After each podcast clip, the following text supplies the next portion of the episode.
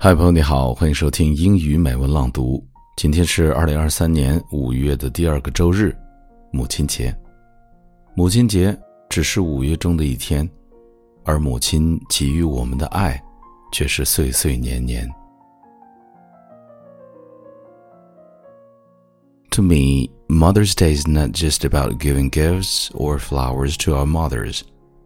It is about acknowledging the important role that mothers play in our lives. Mothers are the ones who brings us into this world, nurture us, guide us, and love us unconditionally. They are the ones who put their own needs aside to make sure that we are taken care of.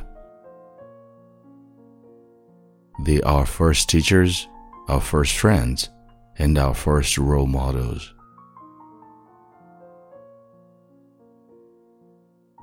Being a mother is not an easy job. It requires a great deal of patience, strength, and resilience. From feeding and changing diapers to helping with homework and attending parent teacher conferences, they have to be constantly vigilant and ready to deal with any challenge that comes their way.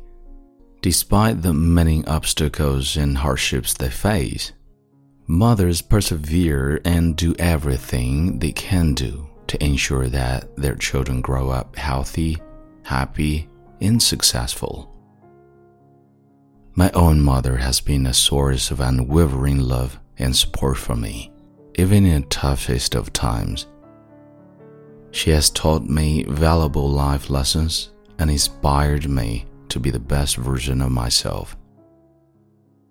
Mother's Day is a reminder that motherhood is a secret and precious gift, one that should be cherished and respected.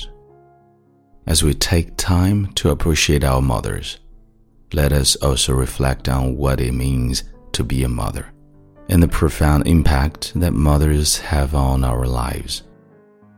Happy Mother's Day to all the incredible mothers out there 治愈美文在你耳边，这里是孟叔为你带来的英语美文朗读，我是孟非 Phoenix。